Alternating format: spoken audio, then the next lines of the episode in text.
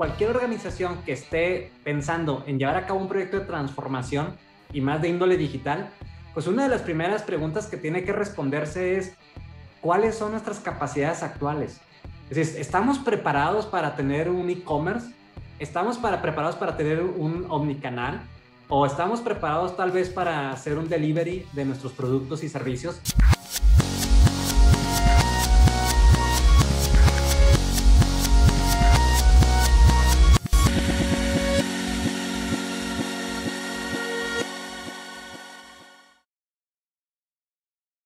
Tech Radio, episodio número 2. Para los que no lo conocen, quisiera presentar a Israel Tavares, él es director comercial de Mega Latinoamérica. Desde hace más de 18 años, Israel es un evangelizador en temas de gobierno corporativo, riesgo operacional, control interno, análisis de procesos de negocios y transformación digital. Además que ha trabajado para las principales empresas en el sector financiero, en el sector retail, en el sector transporte a nivel regional. Y creo que es una de las personas indicadas sobre todo para hablar del tema que hoy tenemos, que es arquitectura empresarial. Bienvenido Israel, ¿cómo estás? Hola Mauri, muy bien, contento de estar contigo el día de hoy. Muchas gracias por la invitación y pues entusiasmado y felicidades por este proyecto que estás iniciando. Te deseo mucho éxito y pues en, eh, a las, ahora sí que a, tus órdenes y a la orden de tu audiencia, que estoy seguro que, que, va a ser mucha gente la que te va a estar siguiendo. Entonces, nuevamente, gracias por la invitación y felicidades por este proyecto, a Mauri. Gracias a ti, Israel. Israel, te invité porque nosotros fuera de cámara y fuera de foco, nosotros hemos estado conversando de transformación digital, también hemos trabajado quizás en algunos proyectos juntos y en esas conversaciones hemos hablado de la importancia que implica el tener orden en las organizaciones a la hora de emprender cualquier proyecto. Pero todavía existe una especie de resistencia, sobre todo cuando hablamos a nivel de consultoría y de estudio, de, diagnóstico, todavía hay un poco de resistencia por experiencias pasadas. Pero es por eso que yo te traje, porque hay cosas que me gustaría conocer y que tú nos explicaras un poco.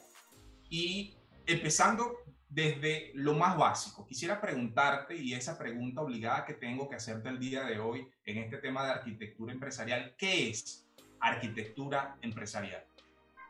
Claro que sí, Mauri. Pues mira, la, la arquitectura empresarial es una disciplina. Este, muchas veces piensan que es un proyecto que tiene una fecha de inicio y una fecha de finalización, y no hay otra cosa más equivocada que eso. Realmente la arquitectura empresarial es una disciplina que vive dentro de la organización para precisamente ayudar a los tomadores de decisiones a entender la relación que existe entre los diferentes componentes que conforman a la organización. ¿A qué me refiero con componentes?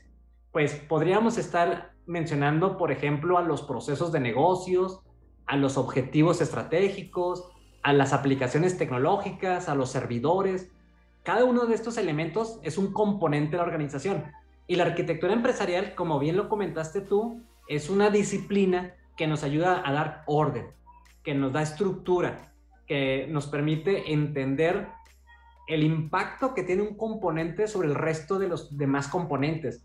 Entonces, en esencia, eso es la arquitectura empresarial. Es una disciplina que además, eh, una de las grandes ventajas de, de la arquitectura empresarial es que utilizamos representaciones gráficas que de hecho, pues dicen que una imagen habla más que mil palabras.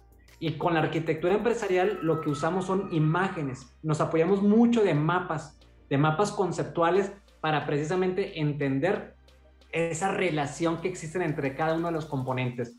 Entonces, eh, haciendo un poquito de historia nada más, eh, es importante recordar que la arquitectura empresarial no es un concepto nuevo. Si bien es cierto, como dijiste tú, eh, pues ha habido cierta resistencia en algunas ocasiones de, adoptar este tipo de disciplinas. La realidad es que esta disciplina ya lleva más de 30 años en la industria, este, en el mundo. Eh, eh, sus orígenes pues vienen desde finales de los 80, digamos que es donde se empieza a popularizar con un señor que se llama John Sackman, que se considera el padre de la arquitectura empresarial Él fue una de las primeras personas que empezó a popularizar la práctica de, o la disciplina de arquitectura empresarial en el mundo y hasta llegar al día de hoy, ¿no? En donde eh, pues ya muchas organizaciones, eh, afortunadamente en Latinoamérica, y, nuevamente repito, como tú dijiste, sigue habiendo cierta resistencia. La realidad es que hemos visto que ya muchas organizaciones han entendido la importancia de tener esos planos, esos mapas conceptuales que les ayuden a entender la relación y la dependencia y el impacto que tiene cada uno de los componentes. Entonces, no es un proyecto, no es eh, una iniciativa, esto es una disciplina que debe vivir dentro de las organizaciones este, por siempre. No sé si con esto respondí la pregunta, Mauri. Sí, totalmente, sí, totalmente, y, de acuerdo con eso. De hecho, he conocido empresas que tienen más de 100 personas en un departamento de arquitectura empresarial. Y creo que tú te topado con estos casos también. Y, no solamente, eh, es decir, esas 100 personas se dedican a una sola cosa, sino que se dedican a una rama distinta o crean valor de, de formas diferentes dentro de ese departamento. Y, y, para mí me resulta muy, muy interesante, muy llamativo el que estas empresas inviertan tanto en tener sus temas de arquitectura empresarial, pero aún todavía hay empresas, como te digo, que esto toman como algo suntuoso, aunque conozcan de cierto modo la importancia que tiene. Y es para eso precisamente que estamos nosotros conversando el día de hoy. Ahora, fíjate algo, y, quiero también descubrir esto un poco y trabajando el tema, saber eh, cuáles son esos casos de uso donde la arquitectura empresarial podemos aplicarla, sabiendo que es una disciplina que es más sencillo adoptarla cuando está sustentada en un caso de uso, pero precisamente entonces, ¿cuáles son esos casos de uso donde la arquitectura empresarial se aplica? Muy interesante pregunta, Mauri, porque precisamente eh, nos tocó vivir una época disruptiva en la historia de la humanidad. Creo que en los últimos años, en los últimos, ¿qué será? 20, 30 años, hemos avanzado más en, muchos aspectos de la, vida que en toda la historia, ¿no? Entonces, eh, ciertamente la arquitectura empresarial, como bien comentaste, tiene que estar sustentada en casos de uso que tengan un impacto directo al negocio. Es decir, cualquier esfuerzo que nosotros hagamos en materia de arquitectura empresarial tiene que estar alineado a algún objetivo estratégico. De lo contrario, eh, pues pierde un poco su valor, pierde un poco la relevancia, el interés, se, empiezan a frustrar las personas que están involucradas y que patrocinan esta disciplina. Y los casos de uso que en este momento se me vienen a la mente, pues sin lugar a dudas tienen que ver con el tema de la, por ejemplo, el tema de la estandarización de procesos. Eh, el poder estandarizar nuestros modelos operativos la forma de trabajar. Este es un caso de uso donde la arquitectura empresarial nos apoya porque nos permite ver precisamente el ASIS, el cómo hoy en día estamos llevando a cabo las actividades de la organización y cómo podemos estandarizarlas en el resto de las oficinas o de los países donde tengamos presencia. Entonces, esto claramente nos permite mejorar nuestro servicio al cliente, la experiencia pues se mantiene a lo largo y ancho de la organización, independientemente si estamos en Panamá o estamos en México o en algún otro país, eso es un caso de uso que se le da a la arquitectura empresarial. Otro de los casos de uso que es muy recurrente, que, que pues cada vez vemos más, y sobre todo en Latinoamérica, que somos una de las regiones más reguladas, tiene que ver justamente con los requerimientos regulatorios. La arquitectura empresarial apoya a las áreas de control y vigilancia, dígase áreas de control interno, riesgo operativo, auditoría interna, áreas de, pues el mismo área de cumplimiento, apoya a que ellos tengan una línea base de cómo iniciar su segunda y tercera línea de defensa, como se le conoce, ¿no? Entonces, eh, ese es otro caso de uso donde aplica muy bien la arquitectura empresarial en temas regulatorios.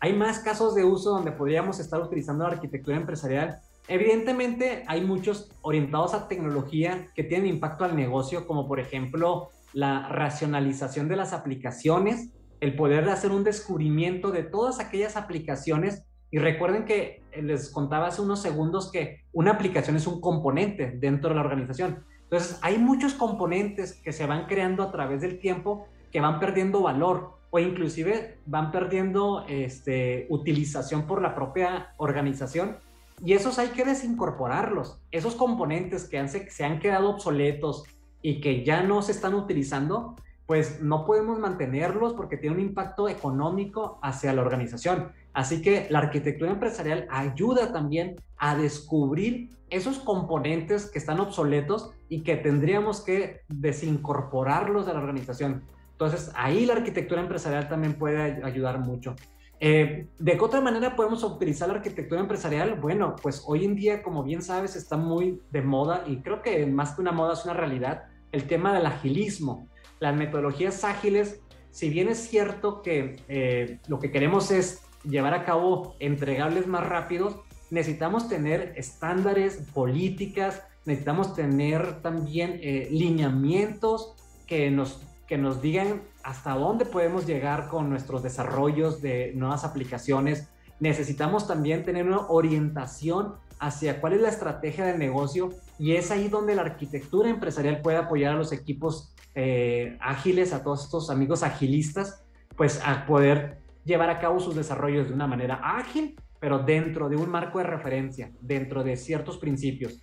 Entonces, si la arquitectura empresarial no agrega valor al negocio, nuevamente menciono, desafortunadamente corre el riesgo de perder interés. Así que todos los esfuerzos que hagamos de arquitectura empresarial, como bien dijiste, tienen que estar sustentados con un caso de uso, un caso de negocio que justifique. Eh, hay muchos casos de uso, a Mauri, que, que, podríamos estar mencionando, pero rápidamente estos son los que se me vienen a, la mente. Este, no sé si coincidas conmigo en cuanto a estos casos de uso. Fíjate que, fíjate que mencionaste el tema de adopción tecnológica, mencionaste el tema de riesgo operacional, mencionaste el tema de gobierno y me parece que todo confluye en lo que desde hace un año con el tema de pandemia, ya tenemos un año con el tema de pandemia, eh, muchas respuestas que nosotros damos quizás no son las más esperadas, porque naturalmente cuando buscas hacer proyectos que busquen innovación y transformación digital, hay preguntas adicionales que hay que hacer. Y eso es lo que yo he encontrado con temas de arquitectura empresarial, por ejemplo, el tema de gobierno de datos, gobierno digital, el tema de riesgo y cumplimiento, el tema de cómo esas aplicaciones de las que tú mencionabas añaden valor a la organización y cómo esas aplicaciones que, aunque pueden gustar muchísimo o que la compañía se sienta muy cómoda con ellas, es necesario irlas reemplazando, pero finalmente se necesita un estudio, se necesita de una disciplina como arquitectura empresarial que te ayude a tomar las decisiones porque nadie quiere, y sobre todo ahora, ningún gerente, ningún vicepresidente, ningún tomador de decisión quiere perder su, su, puesto, quiere perder su empleo. Entonces eh, es allí donde empieza a cobrar mucho más sentido hacer los estudios de transformación, de, de, de arquitectura empresarial y tener las herramientas necesarias para que estos proyectos puedan andar. Entonces no es solamente es, bueno, cuál es el software que yo necesito desarrollar o la aplicación o cuáles son aquellos que me van a añadir más valor, sino cómo estos elementos se integran dentro de mi negocio. Entonces, la pregunta siguiente tiene que ver mucho con esto. A ver, estas organizaciones que están empezando proyectos de transformación digital, ¿cómo apoya arquitectura empresarial en esos nuevos proyectos? Claro, claro, Mauri. De hecho, todo proyecto de transformación necesita tener ciertas bases, ciertos principios, ciertos criterios porque nadie toma la decisión de transformarse sin antes hacer un análisis previo. Es como aquel que quiere correr un maratón sin antes haber hecho un análisis de sus capacidades físicas, ¿no? Entonces, de la misma manera, cualquier organización que esté pensando en llevar a cabo un proyecto de transformación y más de índole digital, pues una de las primeras preguntas que tiene que responderse es, ¿cuáles son nuestras capacidades actuales? Es decir, ¿estamos preparados para tener un e-commerce? ¿Estamos para, preparados para tener un omnicanal? ¿O estamos preparados tal vez para hacer un delivery de nuestros productos y servicios? Así que ese es uno de los primeros puntos que las organizaciones tienen que responderse. Y para esto, nuevamente, la arquitectura empresarial nos permite construir estos mapas de capacidades o estos planos de capacidades y decir, a ver, ¿en qué, señores? Ahora sí que diríamos, pongámonos serios y digamos cuáles son las capacidades que hoy en día tenemos eh, a lo largo de la historia de la empresa. Una vez que ya tengamos identificadas esas capacidades, la siguiente pregunta que tendremos que tener capacidad, válgame la redundancia, de responder es cuáles son los componentes de la organización que apoyan a cada una de las capacidades que hoy en día hemos declarado. De pronto tenemos procesos que están muy bien eh, analizados y diseñados que apoyan ciertas capacidades. Tenemos sistemas, tenemos tecnologías, tenemos cierta infraestructura. Entonces, necesitamos ver cuáles son esos elementos, esos componentes que apoyan a que se lleven a cabo las capacidades. Creo que una vez que las organizaciones hacen este ejercicio de hacer una, un self-assessment, una autoevaluación y poder reconocer que de pronto a lo mejor falta una capacidad de habilidades blandas, como por ejemplo un liderazgo digital. De pronto la capacidad que nos hace falta no tiene que ver con servidores o con temas de la nube o con temas de, de más infraestructura o comprar más memoria a los servidores. De pronto nuestra capacidad viene más con un tema de liderazgo, un tema más de índole cultural, un tema más de resistencia. Entonces, toda organización que desee transformarse, independientemente si sea digital o de cualquier otra índole, necesita autodescubrirse a Mauri. Eso es bien importante. Y vayamos un poco más hacia, las organizaciones que ya están llevando proyectos de transformación digital. Eh, digamos que lo más común es que las organizaciones que deseen llevar a cabo un proyecto de transformación digital lo hagan bajo tres grandes criterios o tres pilares. El primero de ellos tiene que ver con la experiencia del cliente. La realidad es que todos estamos buscando ofrecer una experiencia inolvidable a nuestros clientes. Así que estamos haciendo todos los esfuerzos para que la ruta del cliente al interior de la organización sea la mejor. Entonces, todos los proyectos de transformación tienen al cliente como eh, elemento central de nuestros proyectos. El segundo criterio, que de pronto tal vez sea el más difícil de, los tres, tiene que ver con la transformación de nuestro modelo de negocio. Eh, pues eso, eso sí es algo más mm, innovador, tiene que ver más con eh, un modelo disruptivo. Entonces, hoy en día lo estamos viendo con muchas organizaciones que a partir de la pandemia tuvieron que rediseñar su modelo de negocio.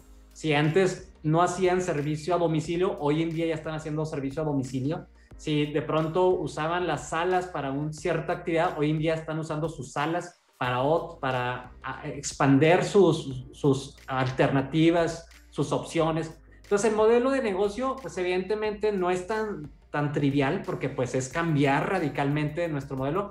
Y el tercer criterio o el tercer elemento que las organizaciones eh, están haciendo es cambiar su modelo operativo, mejorar su modelo operativo y en algunas casas hasta la cadena de suministros. ¿A qué me refiero con esto? Pues el modelo operativo, como bien saben ustedes, incluye desde la estrategia operativa, está alineada a la estrategia corporativa, eh, los procesos, eh, obviamente la tecnología, los datos, y como ya habrán descubierto, todos estos elementos que acabo de mencionar son componentes de la organización que tienen relación entre ellos y para eso la arquitectura empresarial nuevamente nos va a ayudar. Entonces, nada más para recapitular rápidamente mi respuesta es, es importante que las empresas se autodescubren, que identifiquen cuáles son sus fortalezas en, en materia de capacidades y segundo, que definan alrededor de qué va a girar la transformación digital, alrededor del cliente, alrededor de su modelo operativo o su modelo de negocio. Así que, eh, pues es una tarea muy eh, interesante, muy, una tarea muy bonita, pero se puede hacer. Digo, lo estamos viviendo ahorita con, con algunas empresas de Latinoamérica. Sí, y, y, de acuerdo contigo en lo, que, en lo, en lo que mencionas, porque fíjate que ahora mismo todo lo que es iniciativas de innovación ya no dependen de, de tecnología, porque tú, tú, hablabas con alguien de finanzas, tú hablabas con alguien de talento humano, tú hablabas con alguien de logística de una organización y decía, no, todas esas iniciativas las lleva pero hoy en día cuando tengo reuniones, trato de hacer un grupo heterogéneo de personas de la organización, porque esto requiere un compromiso. Entonces, requiere un compromiso de todos aportar para que las soluciones realmente puedan llevar a llegar a puerto seguro. Ahora, quería preguntarte también, Israel, ¿cuáles son esos retos? Fíjate que te estoy mencionando de todas aquellas cosas que eh, eh, eh, veo cotidianamente y por eso es que trato de involucrar a todo el mundo cuando se trata de proyectos de transformación digital. Pero fíjate que quería preguntarte cuáles son esos dos o tres retos que te has encontrado que enfrentan las empresas cuando adoptan la arquitectura empresarial. Sí, yo creo que definitivamente uno de los principales retos a Mauri eh, podría ser la resistencia a, este orden, a esta disciplina. Yo no sé si tenga que ver un tema cultural, tú sabes que como buenos latinos nos gusta la fiesta, nos gusta, eh, siempre somos alegres, eh, entonces en ocasiones cuando, cuando uno llega con este tipo de disciplinas, que lo que viene es exponer ciertos componentes que no están agregando valor, o viene también a descubrir ciertas áreas de oportunidad, pues es muy común que haya esa resistencia al cambio. De, hecho, lo hemos vivido prácticamente históricamente los que hemos estado en sistemas, cuando nos tocaba levantar requerimientos, pues a muchas ocasiones la persona que nos compartía los requerimientos, pues eran requerimientos muy de, de él, de la persona, y, y, no del proceso, no de la organización terminábamos desarrollando lo que la persona quería y no lo que el proceso demandaba. Y eso a veces sucede pues porque tienen ese temor de que si empiezan a darnos información, eh, los vamos a sustituir o vamos a, reemplazarlos.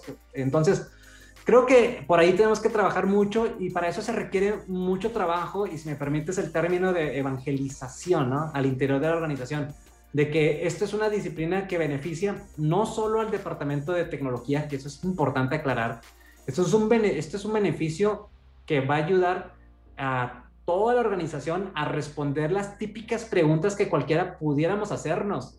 ¿Quién hace qué? ¿Cómo se hacen? ¿Dónde se hacen? ¿Por qué se hacen? Eh, desafortunadamente, hay personas que hacen las cosas por inercia, por costumbre, por tradición o simplemente porque así le dijeron que se hacía cuando él llegó a la organización, pero nunca hubo un cuestionamiento, nunca hubo un punto de referencia o un marco de referencia que les permitiera. Entonces, es, e, e, es, ese elemento cultural muchas veces es uno de los principales retos a romper, ¿no? O sea, el que la organización entienda que no somos un área de vigilancia o de control interno, este, no somos un área de supervisión, al contrario, somos un área para apoyar, facilitar, eh, proponer, traer nuevas ideas, ideas tecnológicas o de negocio. Entonces, ese para mí, creo que en todos estos años es uno de los que más me ha tocado. El segundo, eh, pues sin lugar a dudas también el tema del apoyo de la alta dirección es un reto importante que me ha tocado enfrentarlo y sobre todo porque muchas veces una cosa es decirlo y otra, vez, y otra cosa hacerlo. O sea, eh, eh, el mensaje no, no necesariamente tiene que ver con la realidad. O sea, el mensaje es, el director te dice, sí, voy a conformar un área de arquitectura empresarial, pero a la hora de ya estar en el día con día, no hay recursos, no hay tiempo, eh, al, equipo que se conforma terminan, terminan este, involucrándonos, involucrándolos en otras cosas. Sí, en proyectos y los meten ahí a la minuta. Necesitamos panos que hagan. Deja eso ahí que no es tan importante, vamos a hacer otra cosa. Sí, sí, sí, sí. Entonces, este, pues ese es, ese es otro de los retos que, que me ha tocado enfrentarlo y, otro de los retos también, a Mauri, y por eso es que felicito, te felicito este, este proyecto que estás eh, llevando a cabo, es hay muy poca exposición. O sea, y tú me conoces y sabes que siempre he estado tratando de, de buscar información y demás. Y la realidad es que la, la mayoría de la información que yo encuentro sobre arquitectura empresarial viene este, de Australia, de Europa Ah, no me he metido mucho con los asiáticos, así que no tengo mucha idea si hay mucho contenido, este, pero la mayoría de la información que me ha tocado leer y artículos, inclusive los libros que me ha tocado leer, es de gente de Europa y obviamente de Estados Unidos, ¿no? Pero yo, yo creo que nos falta más exposición, más foros, más plataformas como esta que tú estás lanzando, pues porque eh, la gente quiere saber más acerca de la arquitectura empresarial. Así que este, creería que ese es otro de los retos, ¿no? No, no, no hay todavía la suficiente información uh, en Latinoamérica al menos. Tú sabes que una de las intenciones de, de, que nosotros conversemos es precisamente hacer las preguntas que nadie hace.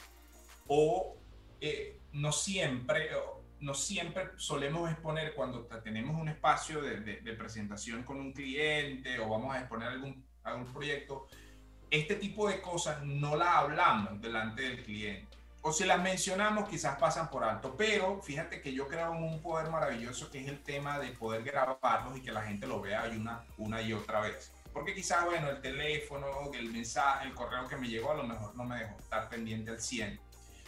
Entonces, esto incluso también representa un reto para las organizaciones cuando adoptan arquitectura empresarial o cuando adoptan cualquier, cualquier proyecto. Tú mencionabas el tema cultural, el tema de talentos, el tema de compromiso de la gerencia.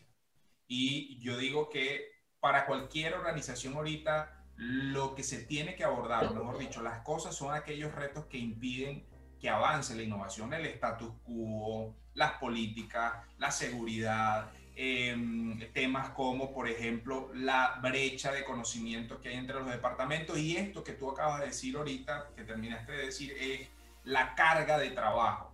Es decir, siempre cuando tú llamas a un director, un gerente de tecnología, es que a Mauri, el, la carga de trabajo que viene a mí todos los meses es tanta que no puedo abordar innovación o que no puedo abordar proyectos que me preparen para el futuro. Entonces esta deuda técnica termina y sigue creciendo, creciendo, creciendo. Pero ¿cómo rompes con esa rueda de ratón? Precisamente poniendo las cosas en orden. Entonces, eh, no sé si me terminaste de decir los retos. ¿Me ibas a decir alguno más? Sí, definitivamente hay otro tipo de retos, Amori, que, que hemos vivido y eh, que nos hemos visto en carne propia. Eh, el tema de la continuidad. Mm, a veces eh, este tema de la arquitectura empresarial empieza como un Big Bang, ¿no? En donde todo mundo se suma a la iniciativa, todo mundo apoya, pero en la medida que van avanzando a través del tiempo, ya sea porque cambian las prioridades o muchas veces porque cambian las cabezas de las organizaciones o porque, se, porque hay recortes, ya no se le da continuidad y un departamento que parecía exitoso, un departamento de 10, 15 personas, se va diluyendo hasta muchas veces ser absorbidos por otras áreas o rara vez me toca que desaparezcan completamente, pero sí me ha tocado ver que eh, van perdiendo relevancia, importancia al interior de las organizaciones. Entonces es un tema de continuidad. Entonces necesitamos ese concepto de, sostenibilidad donde se sostiene el departamento de arquitectura a través del tiempo, más allá de las personas o a pesar de las personas que se encuentren actualmente dirigiendo la compañía. Este, de hecho, te cuento anécdotas donde he trabajado con bancos donde se, se hizo un Big Bang, donde después hubo un cambio eh, de, de cabeza, se desaparece el esfuerzo de arquitectura empresarial o se disminuye considerablemente pasan los años, hay un nuevo cambio y vuelven otra vez a darle el impulso a la arquitectura empresarial. Y lo que decía la nueva cabeza de la empresa decía, oye, es que hay muchas preguntas que están en el aire, nadie me sabe responder. O sea, pregunto, oye, dame la lista de todos los servidores que existen en la empresa.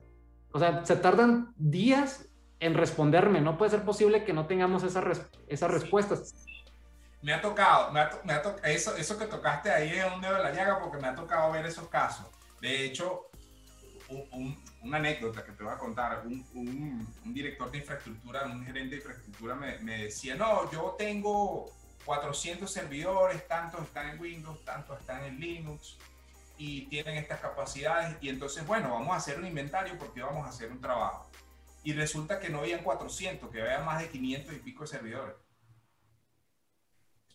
Sí, sí, parece, parece broma, Mauri, pero son casos de la vida real. O sea, son casos que, que se, ahora si, si suceden en TNT, suceden en la vida real, ¿no? Decía el, anuncio. Pasan en la vida real. Entonces, eh, sí, ese es otro de los retos que nos ha, nos ha tocado enfrentarnos, el tema de la continuidad de la iniciativa, que no se pierda, eso es importantísimo. Y sobre todo, de repente a mí me da mucha tristeza eh, haber participado en los primeros meses o en los primeros años en esos proyectos y luego ir viendo cómo como tu hijito se va o tu, tu velita se va apagando a través del tiempo, ¿no? Entonces, y luego de repente ves que vuelve a agarrar esa fuerza y pues bueno, vamos. Pero entonces yo eso me pregunto, ¿por, ¿por qué dejaron que se muriera esa, esa disciplina o esa iniciativa? Esa continuidad se pudo haber mantenido, este, de tal vez de haber querido este, llevarla a cabo. Entonces, para mí eso es uno de, de los retos que más me, me ha tocado. Y, y, cabe mencionar, ¿eh? como bien sabes, pues yo estoy eh, en México y esto no, no entiende de fronteras. ¿eh? ¿eh? esto me ha sucedido en Centroamérica, en Sudamérica, en, cualquier, en cualquiera de los países. Este, y son retos. Ahora, mi consuelo es de que aun cuando existen estos retos, yo he visto cómo sí se puede. O sea, he sido testigo, así que mis ojos han sido testigos de que hay organizaciones que queriendo lo han, lo han podido hacer. Eh, y bien dijiste tú, yo estoy sorprendido. Hay un, hay un banco en Brasil, eh, de los bancos más grandes del país, que tienen más de 100 arquitectos. Entonces, wow, o sea, me quedo sorprendido. Digo, ya para que una organización le invierta en 100 personas, es porque verdaderamente entendió la importancia de la arquitectura empresarial. O sea, no debería de haber ya ningún detractor que diga, no, eso no funciona. Si, si, si, el, si uno de los bancos más exitosos del mundo te, te están dando la muestra que se puede, creo que cualquiera podría hacer. Y ojo, ¿eh? Este tipo de organizaciones como a la que me refiero son organizaciones tradicionales. O sea, no son organizaciones que nacieron en el siglo XXI son organizaciones que nacieron a principios del siglo anterior y que ya te imaginas el nivel de complejidad que manejan a Mauri es impresionante. O sea, si tienen 100 arquitectos es porque realmente tienen eh, este, un nivel de complejidad gigantesco.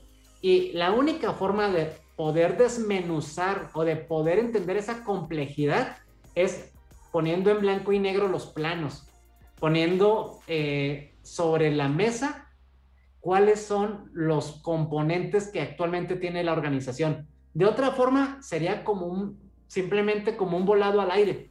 Esperemos que salga águila o sello, bueno, dependiendo de la moneda de cada país. Este, esperemos que caiga y si cae águila, entonces sí, hace el cambio. Y confiemos que nada suceda. Confiemos que nada suceda. Sí, no, es que, es que cuando, cuando, es decir, haces un movimiento o haces una incorporación, debes tener todos los factores que te puedan dar la información necesaria y tomar una decisión. Porque esas desconexiones o esas conexiones abruptas pueden traer problemas tremendos. Y he visto casos terribles que se ha caído, por ejemplo, el sistema core de un banco, por ejemplo. Eh, también he visto casos en nuestra región muy exitosos que realmente eh, de esas cosas que te dan gusto, que tú dices, wow, en este banco tienen 100 arquitectos y tú dices, wow, le están haciendo las cosas bien. Ojo, y no es que solamente esos 100 arquitectos es para atender la operación, porque, porque también se, se da casos, porque hay departamentos de arquitectura que solamente están atendiendo lo legado o lo operativo, pero aunque no se dedican a la innovación. Entonces, en ese caso, no, no, sí hay gente que se está dedicando exclusivamente a proyectos de innovación. A ver, díganme qué podemos mejorar, díganme qué podemos hacer. Entonces, eso, eso, al ver esos casos a uno le da gusto, le da gusto porque estás viendo las cosas que, que realmente te necesitan. oye, Mauri, y tú, tú, me hiciste recordar un ejemplo, ahorita que decías de que eh, hacer un cambio sin conocimiento de causa puede generar que se nos caiga el core bancario, ¿no? Y está bien, o sea, eso va a generar muchos problemas, no solamente al banco, sino, sino seguramente hasta el sistema financiero del país, si llegara a suceder un, un, impacto fuerte sobre un banco este, en el país. Eh, pero imagínate, y, me gusta mucho poner ese ejemplo porque cuando trabajé con una aerolínea aprendí que una aerolínea no se puede equivocar dos veces. Sea, no puede decir, ups, nos volvimos a equivocar. Ahí disculpen ustedes, este, los vamos a, a compensar el accidente que tuvimos en las montañas. No, no, señor. O sea, una aerolínea probablemente sea de las industrias que mejor memoria tengan, porque ellos no se pueden equivocar dos veces, o sea, realmente ellos lo que transportan pues son eh, personas, y así que eh, es una de las industrias que más está cuidando temas de estándares, temas de controles, temas de seguridad, porque pues sí, obviamente un impacto financiero pues a todos nos va a afectar si se llegara a caer el sistema financiero del país, pero si se llega a equivocar una aerolínea, tiene un impacto humano, pues que eso ya no es forma de recuperarlo. Entonces, me gustó mucho tu ejemplo del, ser, del core bancario, porque eso mismo aplica, pero llévalo a la, a la parte humana, con, con, una aerolínea. Fíjate el, el, el impacto que va a tener. Entonces, fíjate que este, este, este tema ocurrió y, también lo vi como en, en, una empresa de retail, también ocurrió la caída completa de un SAP, de un SAP. No, no la caída completa, sino una implementación que precisamente involucra, incorporaron al sistema, incorporaron un, un, un RP y cuando llegabas a la caja, tú pasabas la botella de agua, no pasa. ¿Cómo no pasa? No la botella de agua, no, señor, es que no se la puedo cobrar. Pasó, me pasó, no, no la puedo cobrar, señor, porque tenemos problemas con el sistema. No podía llevar. Y capaz tenías un, una compra grande para pasar y, y dejabas 10 productos porque no estaban. Hasta ese punto puede llegar. Sí, sí, sí. Y, y, la verdad es que, como luego decimos, la realidad supera la, la ficción, ¿no? Este, hay muchos casos que me ha tocado vivir, presentar, escuchar, algunos como, como tu ejemplo, eh, con, mi, con mi, uno de mis, de mis, colegas, este, nos contaba una anécdota, ¿no? Y cuando, cuando la contó por primera vez, yo me reí, pensé que era chiste, pensé que era broma. Y cuando vi que se quedó serio, dije, no, esto le pasó a él. Y era una cosa tan sencilla como que no sabían cuáles eran las aplicaciones que había en cada servidor y dijeron, pues vayamos, a, vayamos este, apagando cada servidor y si nadie se queja, es que ese servidor no, no, no funciona. Y ese fue su método. Entonces, cuando, cuando lo escuché, yo pensé que era una broma. Y nada, resultó que era cierta la, la anécdota, ¿no? Entonces, por eso te digo que a veces la realidad supera la, la ficción. Sí, lo he visto. De, de hecho, no, quizás no trascendental, no, no tan así. Y he visto también saltar porque por lo menos en ambientes de desarrollo de QA quizás no están... Oye, es que necesito una máquina. Necesito una, una máquina virtual porque ya mi hipervisor no tiene más espacio, no tengo más licencia. Y empiezo a ver, oye, pero es que este tiene un mes que no funciona, que nadie lo está, no tiene recursos, no sé qué más, voy a empezar a pagar. ¡Tup! tú después sales por allá y dices, oye, que yo tenía esta máquina, tenía una base de datos allí, no sé qué más, cómo es posible. Así pasa. Oye, Mauri, luego yo creo que aquí es donde aplica el, el, el siempre y nunca falla ejemplo de, de, querer hacer un cambio en la casa, ¿no? Casi cuando, cuando nosotros preguntamos, oye, ¿para ti qué es la arquitectura empresarial? Pues lo más común es que lo comparen precisamente como aquel que edifica una casa sin planos que lo va edificando conforme su sentido común, ¿no? Y conforme él cree que va siendo la mejor forma y no tiene un plan, no tiene un punto de referencia, sino que empieza a levantar muros de contención en donde no se necesitan y donde se necesitan no pone muros de contención, pone muros divisores y donde necesita meter contactos pone apagadores y donde necesita poner apagadores pone salidas de gas y, la, y, y después de que construyó la edificación, pues obviamente eso quedó como un Frankenstein y, y, el, y el reto es, bueno, y luego ahora, ¿cómo le doy mantenimiento? Oye, y ahora, ¿cómo le aplico un cambio? Si no tengo planos, eh, no tengo puntos de referencia, eh, no se siguieron estándares, no hubo políticas. Es más, creo que ni siquiera, las, ni siquiera tramitamos la licencia de construcción. Así que creo que estamos ilegales, por cierto, ¿no? Entonces, por eso es que es tan, tan, eh, tan, palpable la arquitectura empresarial, porque si lo llevas a ese ejemplo que te acabo de mencionar, cualquiera en sus cinco sentidos diría, obvio, para construir necesito planos, obvio, para construir necesito una licencia, o sea, si no cualquiera podría construir en la banqueta o en la calle o en la esquina, pues necesito, necesito tener un, un contrato, entonces, eh, es por eso que ahí es cuando, cuando tú logras transmitir eso a, a la alta dirección, a toda la organización, es cuando la arquitectura empresarial tiene un significado y tiene un impacto en las personas porque dicen, yo nunca haría un cambio en mi casa sin tener un conocimiento de causa que no voy a dañar otro eh, habitación o de pronto a mi vecino, no voy a hacer algo. O sea, entonces, ¿por qué, ¿por qué entonces sí lo harías en tu empresa? ¿Por qué sí tomarías decisiones en, tu organización sin tener ese conocimiento de causa de que lo que vas a hacer no vas a afectar a nadie más? Entonces, ahora, es, es, ese ejemplo que acabo de decir ahorita, pues es el que creo que todo mundo usamos, ¿no? Y todo el mundo lo sabe y, he escuchado gente que lo explica muy, muy bien, pero yo creo que tiene un nivel más de complejidad en una organización. En una organización no solamente estamos hablando de temas de hardware o temas físicos, estamos hablando de temas intangibles, estamos eh, hablando de que todos los años cambian las leyes, todos los años hay nuevos competidores, todos los años este, existen necesidades diferentes del mercado. Entonces, en una organización se potencializa la necesidad de tener este tipo de, de, mapas o de planos, ¿no?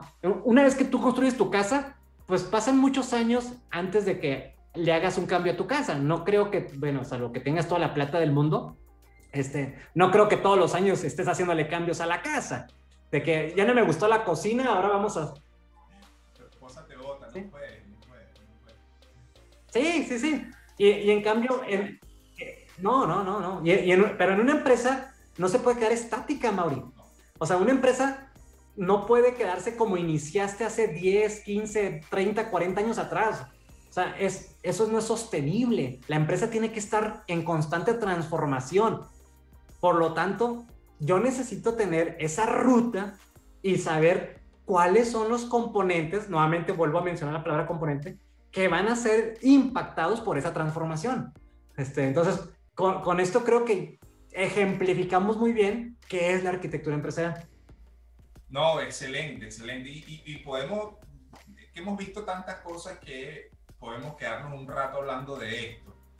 Pero sin duda, arquitectura empresarial es uno de los elementos a tomar en cuenta a la hora de tomar decisiones acerca de qué ruta tocamos o qué ruta vamos a, iniciar.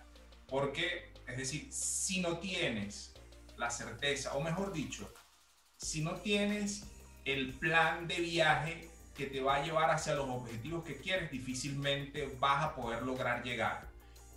Y yo le pongo, yo le pongo algo como esto, algo es un comentario particular que le pongo yo a esto, y es que nosotros como cultura estamos acostumbrados a la retribución inmediata.